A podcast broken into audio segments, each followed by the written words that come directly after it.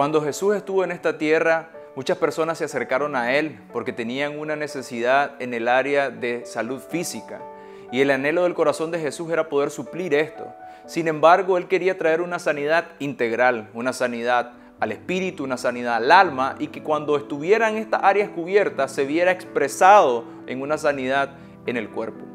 Cuando nosotros vamos a los polos de la Tierra, vamos a encontrar los icebergs que están conformados por hielo y parecieran como una montaña. Y lo interesante de esto es que solamente la novena parte es lo que se ve en la superficie. Es decir, eso es lo que está flotando, es lo que nosotros podemos ver, pero la mayor parte está debajo del agua. Y eso me lleva a hacer una pregunta para reflexionar a nosotros.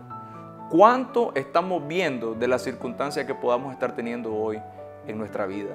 Proverbios 4:20 nos dice, Hijo mío, está atento a mis palabras, inclina tu oído a mis razones, no se aparten de tus ojos, guárdalas en medio de tu corazón, porque son vida a los que la hallan y medicina a todo su cuerpo.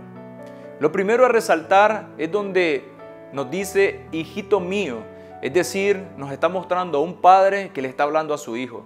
Y para mí eso es impresionante porque la relación padre-hijo tiene que ver con un enfoque donde el padre anhela, quiere lo mejor para su hijo. Y entonces le está diciendo, hay, hay algo precioso cuando tú prestas atención a mis palabras.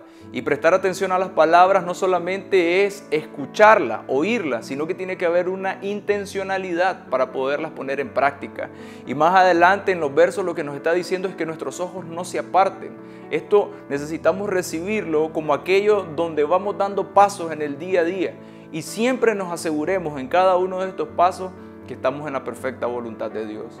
Pero al final, una vez que nosotros comenzamos a escuchar, comenzamos a poner en práctica, lo atesoramos en nuestro corazón, que representa que ya no es algo que escuché, no es algo que me encuentro, sino que es algo mío, algo que me pertenece, algo que me da una identidad de quién soy yo, entonces va a venir vida para mí, pero también va a venir la medicina para mi cuerpo.